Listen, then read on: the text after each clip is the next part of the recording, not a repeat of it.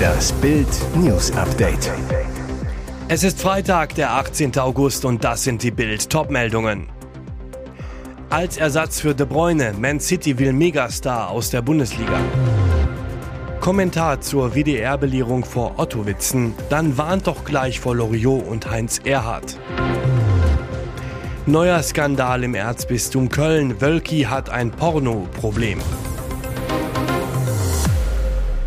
Als Ersatz für De Bruyne, Man City will Megastar aus der Bundesliga wildert Pep schon wieder in Leipzig. Erst vor wenigen Wochen holte Manchester City Joschko Guardiol für eine Rekordsumme von RB Leipzig. Nun soll der englische Meister nach einem italienischen Medienbericht ein Auge auf einen Leipzig-Star geworfen haben. Der Premier League Club ist noch auf der Suche nach einem offensiven Mittelfeldspieler. Ex-Bundesliga-Star Kevin de Bruyne hat sich beim Auftaktsieg gegen Burnley einen Muskelteilabriss im Oberschenkel zugezogen. Er wird damit im schlimmsten Fall in diesem Jahr nicht mehr spielen. Wie der italienische Transferexperte Gianluca Di Marzio berichtet, will Guardiola Leipzigs Dani Olmo holen. Olmo schoss zuletzt die Bayern im deutschen Supercup mit drei Treffern quasi im Alleingang ab, zeigte sich damit schon vor dem Bundesliga-Auftakt in absoluter Topform. Olmos Ausstiegsklausel in Höhe von 60 Millionen Euro gilt erst nächstes Jahr. Erst im Juni hatte er seinen Vertrag bis 2027 verlängert. Sein expliziter Wunsch bei der Unterzeichnung die Mannschaft muss um die Meisterschaft mitspielen können. Klar ist, ein Wechsel ist Stand jetzt sehr unwahrscheinlich, da RB nach den Abgängen von Kunku, Soboslai und Guardiol nicht auch noch Olmo verlieren will. Der Club will Erfolg haben und sportlich oben angreifen. Kommentar zur WDR-Belehrung vor Ottowitzen. Dann warnt doch gleich vor Loriot und Heinz Erhardt. Von Kai Feldhaus. Ein Versicherungsvertreter kommt aufs Land, da kommt ihm ein kleiner Junge entgegen. Vertreter, na mein Kleiner, ich wollte gern deinen Vater sprechen. Wo ist denn der? Junge vom Trecker überfahren. Vertreter, das ist ja furchtbar. Und deine Mutter, wo ist die? Junge vom Trecker überfahren. Vertreter, dann bist du ja ganz allein. Was machst du denn den ganzen Tag? Junge, Trecker fahren. Auch diesen Witz hat Otto Walkes in den 70ern erstmals erzählt. Meine Kinder und ihre Freunde hörten ihn in diesem Sommer zum ersten Mal. Sie haben ihn seitdem etwa 100 Mal erzählt und sich jedes Mal gebogen vor Lachen. Ich gestehe, ich habe sie noch nicht beiseite genommen und sie über die Gefahren des Treckerfahrens aufgeklärt. Ich vertraue darauf, dass sie klug genug sind, das selbst zu erkennen, selbst zu entscheiden, was sie lustig finden. Der WDR zeigt Ausgaben der Otto Show von 1973 und 1974 ab jetzt mit Warnhinweisen sollten die öffentlich-rechtlichen nicht noch viel konsequenter vorgehen. Das beste Essen ist immer noch das Trinken. Achtung, Heinz Erhard verherrlicht Alkoholismus und wird in Weihnachten bei Hoppenstedts nicht die reale Gefahr einer Atomkatastrophe veralbert, dazu Opas Marschmusik verstörend. Ich werde fortan die Sendung mit der Maus nur noch gemeinsam mit den Kindern gucken. Irgendjemand muss ihnen ja erklären, dass Mäuse sich gar nicht den Schwanz ausreißen können um ihn als Strohhalm zu benutzen. Neuer Skandal im Erzbistum Köln. Wölki hat ein Porno-Problem.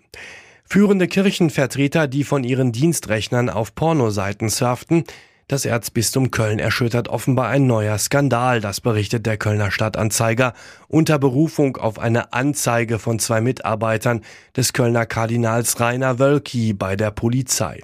Demnach sollen zwei Mitarbeitervertreter Anfang Juli 2023 die Polizei über den Pornoskandal informiert haben.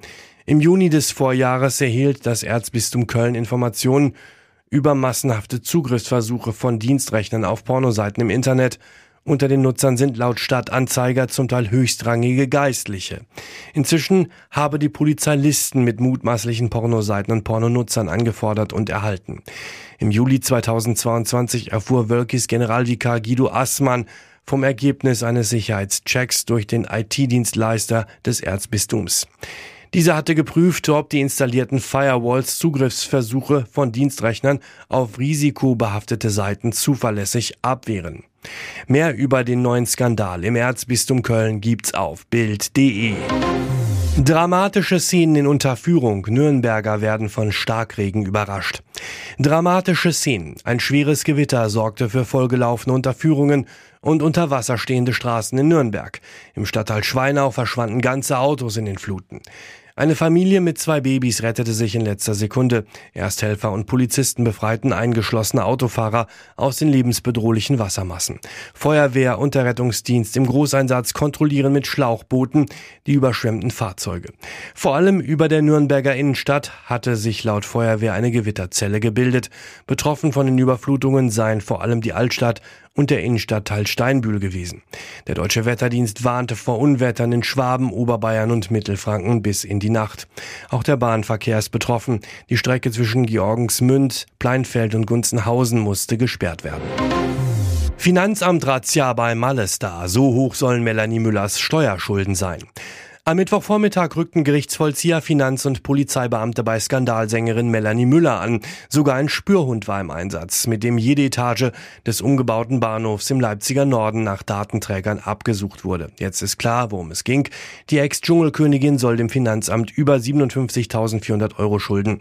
Nach Bildinformation wurden mehrere Geschäftspartner und Veranstalter von der Leipziger Behörde angeschrieben. Rechnungen über Gagen, die Müller über ihre Firma MM Marketing Event GmbH stellen ließ, sollen mit Überweisungen und den tatsächlich eingegangenen Steuerabgaben abgeglichen werden. Noch ausstehende Gage geht per Pfändungs- und Einziehungsverfügung an das Finanzamt.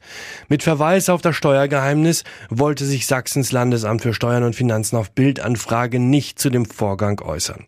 Offen ist auch, ob die ausstehenden Abgaben vorsätzlich nicht gezahlt wurden. Dann wäre es Steuerhinterziehung ab 50.000 Euro sieht der Bundesgerichtshof gar eine schwere Steuerhinterziehung. Bei einer Verurteilung in einem solchen Fall droht nicht nur eine Geldstrafe, sondern auch eine Freiheitsstrafe, die jedoch zur Bewährung ausgesetzt werden kann. Und jetzt weitere wichtige Meldungen des Tages vom Bild Newsdesk. Der chinesische Batteriehersteller CATL hat am Mittwoch seinen neuen Wunderakku Shenxing Superfast Charging Battery vorgestellt, der in ultraschnellen 10 Minuten 400 Kilometer Reichweite ins Auto laden kann. Bild erklärt die wichtigsten Fragen zur neuen Shenxing Superbatterie. Wann gibt es Modelle mit dem neuen Akku? Der chinesische Batteriehersteller hat angekündigt, die Produktion Ende dieses Jahres zu starten. Bereits im ersten Quartal 2024 soll der neue Wunderakku dann schon in E-Automodellen im Einsatz sein. Werden die Autos dann teurer? Die Kosten für eine Batterieproduktion sind von vielen Faktoren abhängig, Rohstoffpreise, Energiekosten, Personal. Die Rohstoffe für Lithium-Eisenphosphat-Batterien sind laut CATL günstiger als die für herkömmliche Lithium-Ionen-Akkus. Dabei bleibt allerdings offen, ob die Kosteneinsparungen auch an den Kunden weitergegeben werden. Kann ich die Batterie nachträglich einbauen? Der Einbau eines anderen Akkus in ein Elektroauto ist theoretisch möglich, aber kompliziert. Die Batteriepakete für jedes Automodell haben unterschiedlich festgelegte Größen. Eine nachträgliche Umrüstung eines alten E-Autos mit dem Shenxing-Akku wäre daher mit hohem Aufwand und Kosten verbunden. Weitere wichtige Fragen zu dem Thema beantworten wir Ihnen auf Bild.de. Bittere Nachrichten für Schlagerstar Michelle. Die Sängerin musste nach ihren versäumten Steuererklärungen der Jahre 2018 und 2019 nicht nur rund 160.000 Euro an das Finanzamt nachzahlen. Jetzt erließ das Amtsgericht Bonn auch noch einen Strafbefehl wegen Steuerhinterziehung. Richter Dr. Fabian Krappot, Direktor des Amtsgerichts Bonn, bestätigte auf Bildanfrage, das Amtsgericht hat einen Strafbefehl über acht Monate unter Strafaussetzung zur Bewährung erlassen. Im Falle der Rechtskraft würde eine Eintragung im Führungszeugnis erfolgen. Konkret sollte Michel innerhalb einer zweiwöchigen Frist nach Zustellung keinen Einspruch gegen den Strafbefehl einlegen, wird dieser rechtskräftig und Michel wäre vorbestraft. Wie Bild bereits im Oktober berichtete, waren wegen eines Wechsels in ihrem Management-Team für die Jahre 2018 und 2019 gar keine Steuererklärungen beim Finanzamt eingegangen. Angeblich, weil sich die Sängerin in der Vergangenheit auch nie selbst um so etwas gekümmert hatte. Ein teures Versäumnis.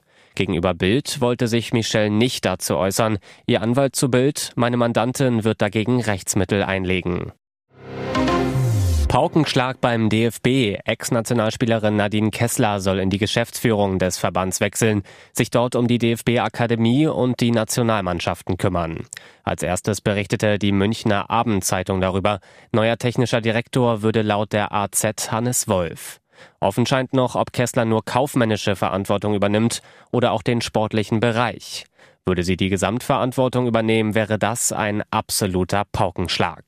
Als Kandidaten wurden zuletzt Ralf Rangnick und auch Matthias Sammer genannt. Wer ist die Frau, die der DFB offensichtlich holt? Die zentrale Mittelfeldspielerin wurde Europameisterin 2013 mit der DFB 11, 2014 Europas Fußballerin des Jahres und Weltfußballerin. In der Frauenbundesliga spielte sie für Wolfsburg und Potsdam, wurde insgesamt viermal deutsche Meisterin, holte dreimal den Pokal. Dreimal feierte sie den Triumph in der Champions League. Für die Nationalelf bestritt die Mittelfeldspielerin 29 Partien, in denen sie zehn Tore schoss. Kessler beendete ihre Karriere 2016 wegen einer Knieverletzung.